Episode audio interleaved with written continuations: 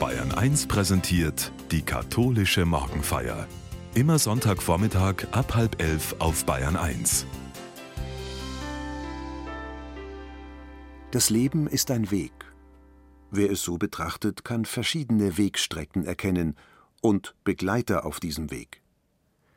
Von einem besonderen Lebensbegleiter, der vor allem die Zukunft im Blick hat, spricht Monsignore Wolfgang Huber in der katholischen Morgenfeier. Ich sehe in diesem Jahrhundert die Menschen vor riesigen Problemen. Dürre, Hunger, Ressourcenkrieg, Migrationsbewegungen in der ganzen Welt.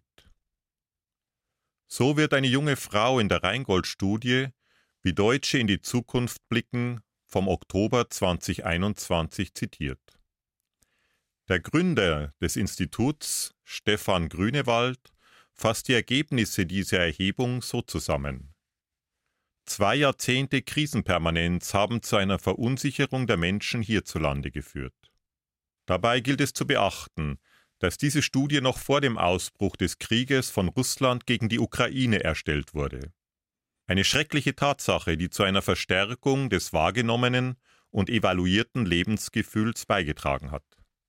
Laut Grünewald bedeutet das dann, dass die Menschen sich in ihren ideellen Grundfesten erschüttert fühlen, dass ein Vertrauen in die Institutionen und Parteien schwindet und sich auch der weltanschauliche Orientierungsrahmen zunehmend auflöst. Damit geht die Sorge der Menschen vor einer weiteren Parzellierung und Polarisierung der Gesellschaft einher. 83 Prozent der Deutschen haben Angst vor einer gesellschaftlichen Spaltung. 90 Prozent beobachten eine immer stärker werdende soziale Spreizung in Arm und Reich und 91 Prozent nehmen eine zunehmende Aggressivität in der Gesellschaft wahr. Ich komme gerade von einer Reise aus dem Libanon zurück, wo ich als Präsident von Mission München bei Projektbesuchen vielen Menschen begegnen durfte. Von daher kann ich diese Bewertungen der Deutschlandstudie noch um einige Facetten erweitern. Ich habe im Libanon erlebt, wie nach den immer wieder aufflackernden kriegerischen Bedrohungen, der Explosion im Hafen von Beirut, der politischen Führungslosigkeit, den religiösen Querelen und der ökonomischen Krise die Menschen in ihrem Land nur schwer eine Lebenszukunft sehen. Von daher suchen vor allem die jungen Menschen nach Möglichkeiten, das Land in der Hoffnung auf eine gute Zukunft zu verlassen. Weltweit sehen wir also viele Krisen, und für mich persönlich ist das eine allgemeine Lebenssituation, die ich verstörend empfinde und die mich manchmal resignieren lässt. Und dann frage ich mich, gibt es irgendwo eine Hoffnung, die uns weiterhilft und uns durch die Krisen trägt? Wertvoll erlebe ich in dieser Situation den Blick auf das Leben der Jünger in der nachösterlichen Zeit. Jesus selbst ist es, der sie darauf vorbereitet, dass schwierige Zeiten auf sie zukommen werden, dass es Unverständnis geben wird, dass viele verschiedene Einflüsse auf sie einwirken werden und dass dies zu einer großen Verunsicherung führen kann. Er nimmt diese Lage und auch die Sorgen der Jünger ernst und beruhigt sie nicht oberflächlich. Er nimmt sich ihrer an und bietet Trost und Hilfestellung an. Das Stimmen- und Meinungsgewirr, das nach seiner Auferstehung herrscht, kann gerade durch die Hoffnung, die uns durch Ostern zuteil wird, in eine klare Ausrichtung münden. In jener Zeit sprach Jesus zu seinen Jüngern Euer Herz lasse sich nicht verwirren. Glaubt an Gott und glaubt an mich. So wie für die Jünger und auch für die gesamte Gemeinde des Evangelisten Johannes Auferbauung und Zuspruch angesagt ist, kann es auch uns gut tun, in der heutigen Lebenssituation dieses Wort auf uns wirken zu lassen. Die Zukunft stellt sich aufgrund der Krisen nicht gerade rosig dar. Viele Einflüsse, verstärkt durch die verschiedensten Medien, wirken bewusst oder unbewusst auf uns ein. Influencer sind in mehr oder minder seriösen Hilfsangeboten zur Lebensbewältigung präsent. Komplex und manchmal auch unüberschaubar ist der Alltag geworden. Die Frage, wie kann ich da selber zu der mir eigenen Lebensgestaltung kommen, erlebe ich dabei in vielen Begegnungen auf unterschiedliche Weise. Ich höre dann auch immer wieder heraus, dass es den Menschen um eine Lebensgestaltung geht, die diese Situation der Komplexität ernst nimmt, die nicht nach einfachen Lösungen sucht. Eine Gestaltung, die nachhaltig von gemeinschaftlicher Verantwortung und einem guten, ehrlichen und achtsamen Miteinander geprägt ist. Eine solche Suche treibt auch mich immer wieder von neuem um. Das Wort aus dem heutigen Johannesevangelium hilft mir dabei. Es gibt mir Struktur, wenn ich dem Zuruf folge, häng dein Herz an Gott und an Jesus Christus. Vielleicht hört sich das zunächst für viele wie ein einfacher Aufruf zur Frömmigkeit an, der weltfremd ist und dem man lieber nicht folgen möchte, weil er doch ein wenig frömmlerisch daherkommt. Für mich bedeutet dies, dass eine Lebensgestaltung aus einer lebendigen Gottesbeziehung heraus eine Tiefendimension erhalten kann, die die Komplexität des täglichen Lebens wahr und aufnimmt. Für mich geht es dabei darum, die Schöpfungsrealität in meinem Handeln wirken zu lassen.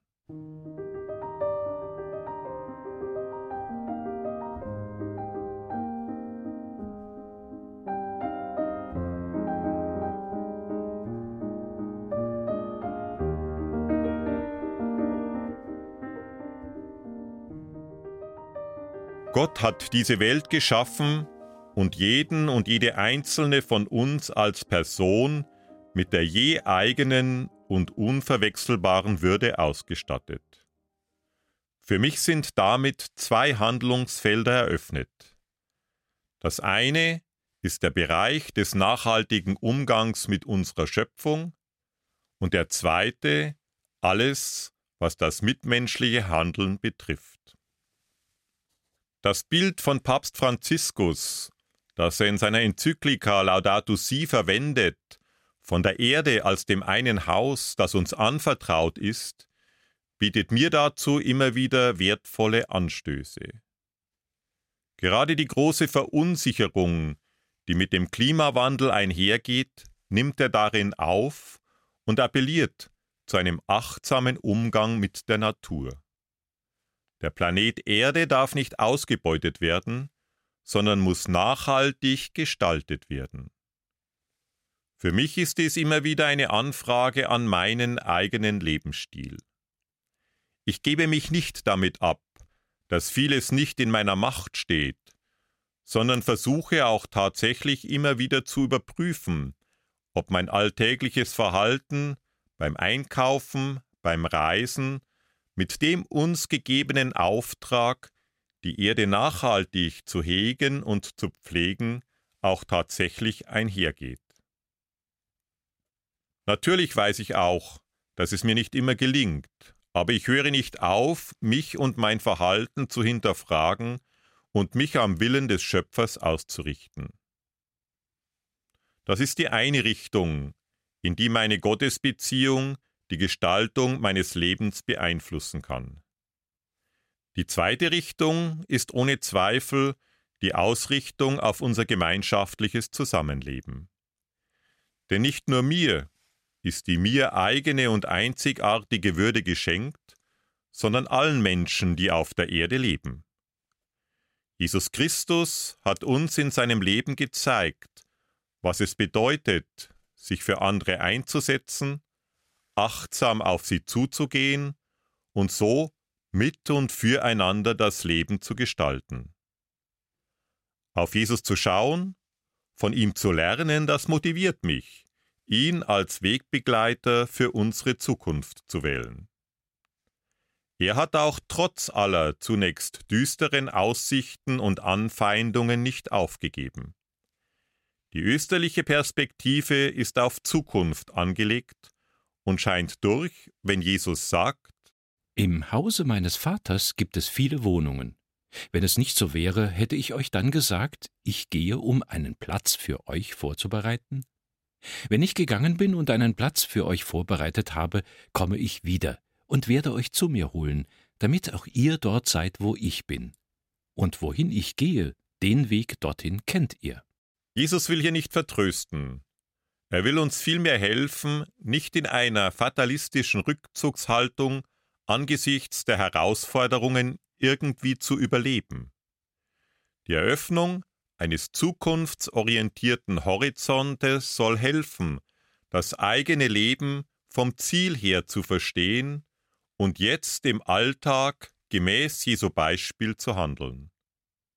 Durch die Auferstehung wird das Trennende zwischen diesseits und jenseits überwunden und miteinander in eine fruchtbare Verbindung gebracht. Die Aussicht, dass mein Tun bleibenden Wert in und durch Gott hat, kann ermutigen zu einem Handeln aus diesem Bewusstsein und dieser Verheißung.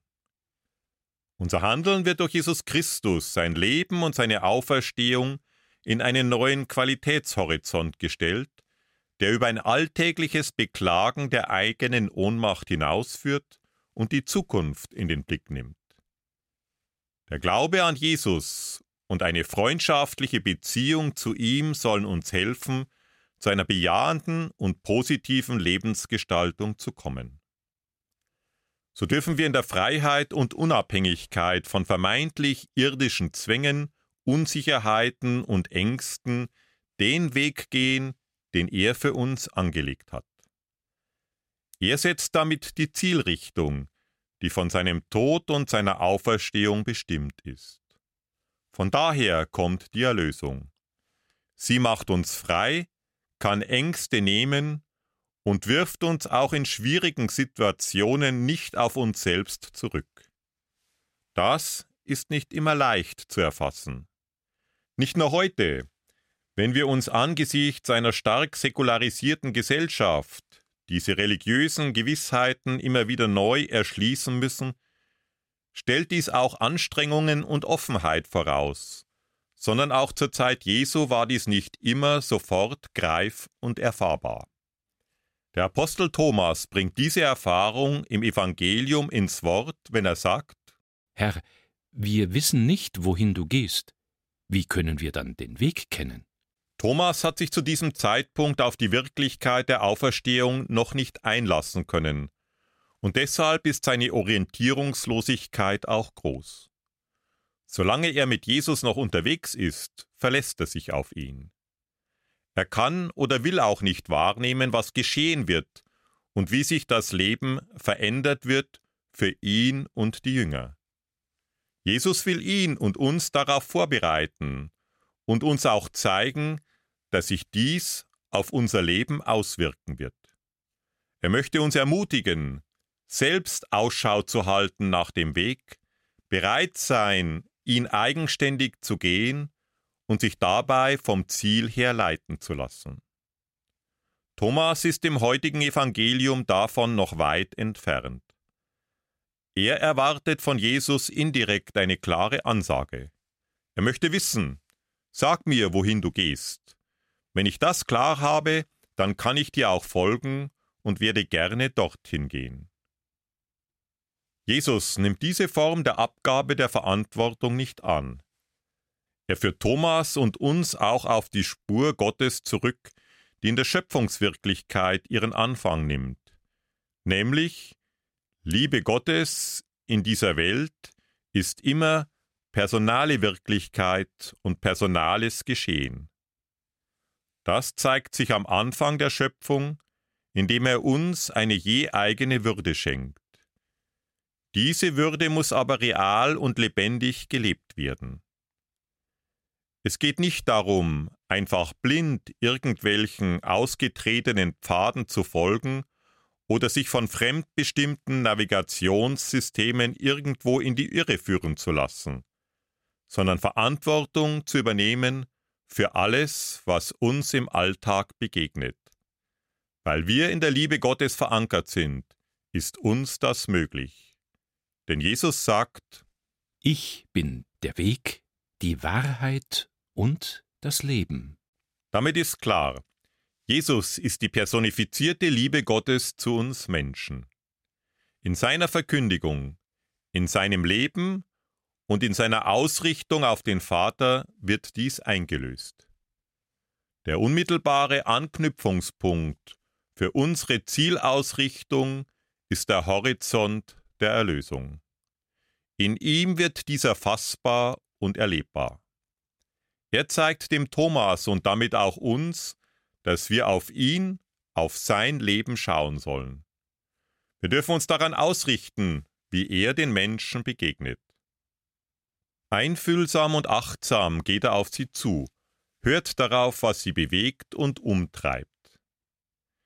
In den Begegnungen mit ihm erleben die Zweifelnden neue Zuversicht, die Verwundeten Heilung, die in sich Gefangenen Öffnung und neue Gemeinschaft, die Verbitterten und die Sünder Versöhnung mit ihrer je eigenen Lebenssituation. Das zeigt eine Richtung an, die im Hier und Jetzt unseres Lebensalltages sich ereignen kann und soll. Beispiel und Maßnehmen am Verhalten Jesu kann zu einem sinnvollen Kompass der eigenen Lebensgestaltung werden. Im gemeinsamen Feiern, in der Unterstützung und dem Übernehmen der Verantwortung füreinander dürfen wir den Spuren Jesu folgen. In der Realität des Gebetes und der Feier der Sakramente ist er auch heute unter uns gegenwärtig und stärkt uns.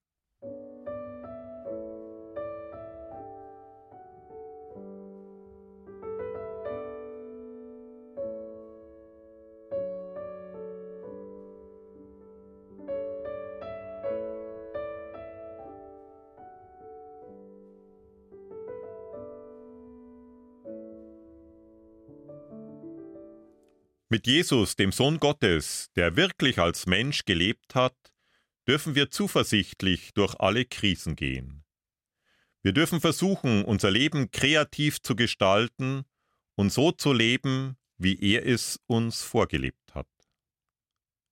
Ich bin der Weg, das sagt er nicht aus Selbstüberschätzung, sondern weil sich in seinem Lebensstil zeigt, ich bin die Wahrheit und das Leben.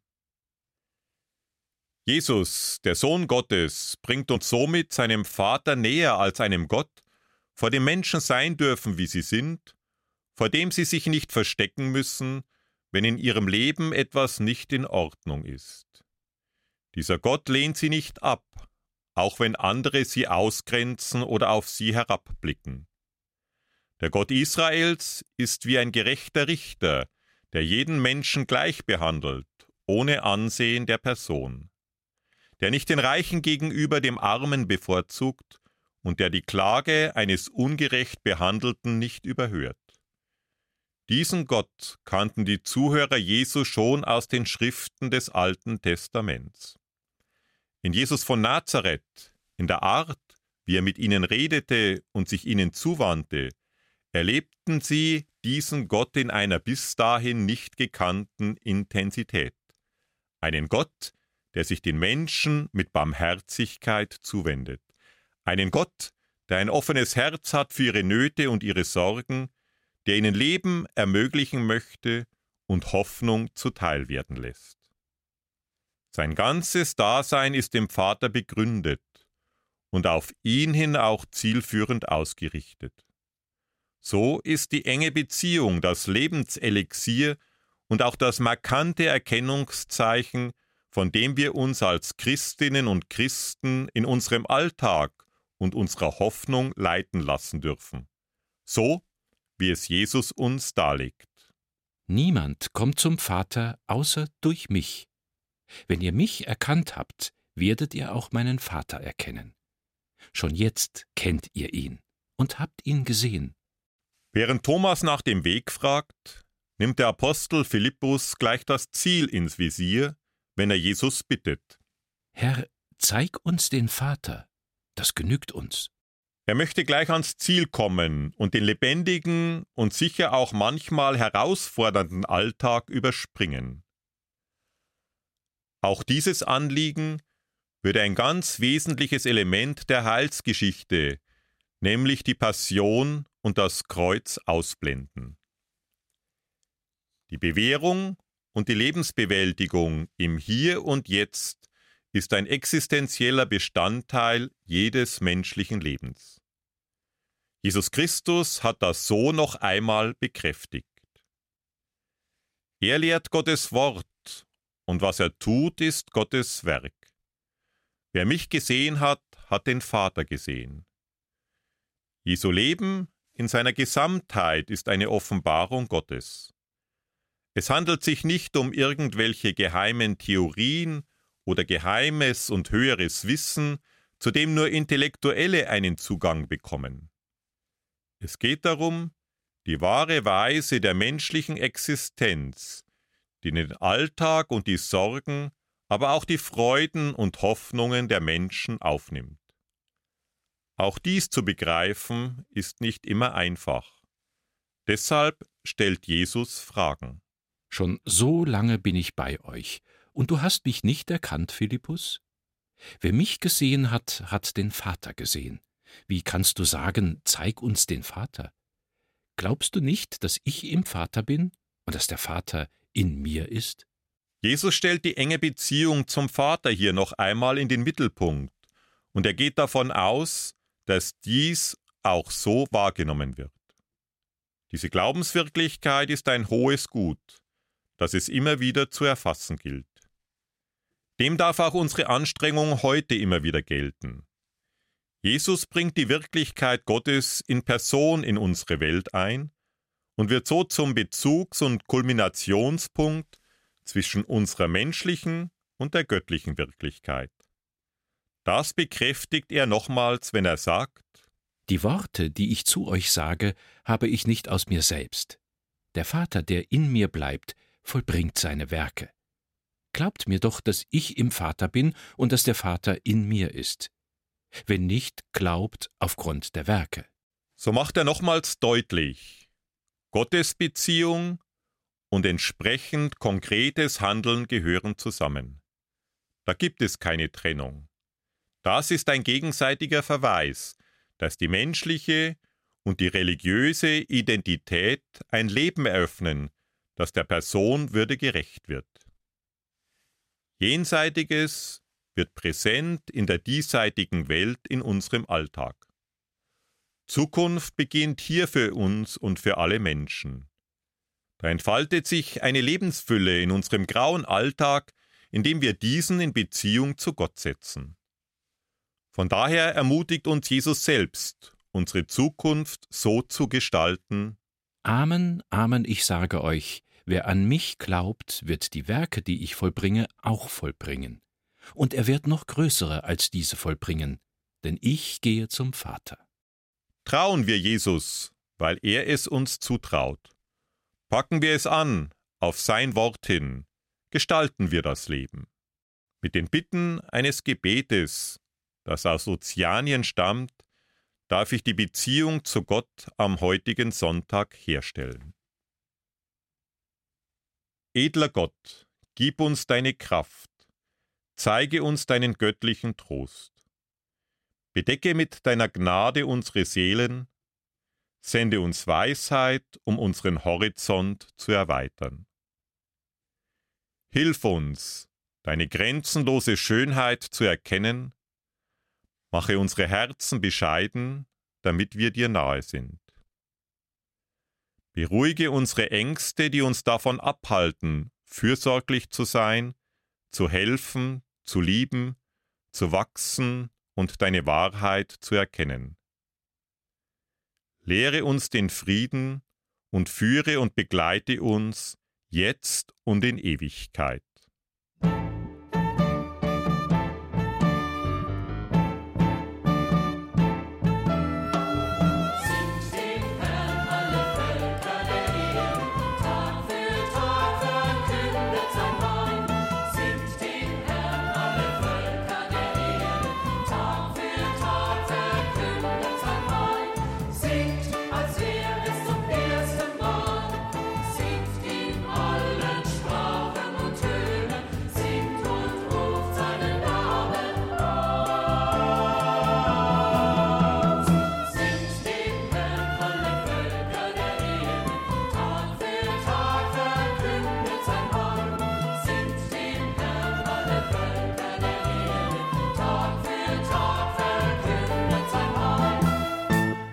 Segne und behüte uns Gott in den drei Personen. Im Namen des Vaters und des Sohnes und des Heiligen Geistes. Amen.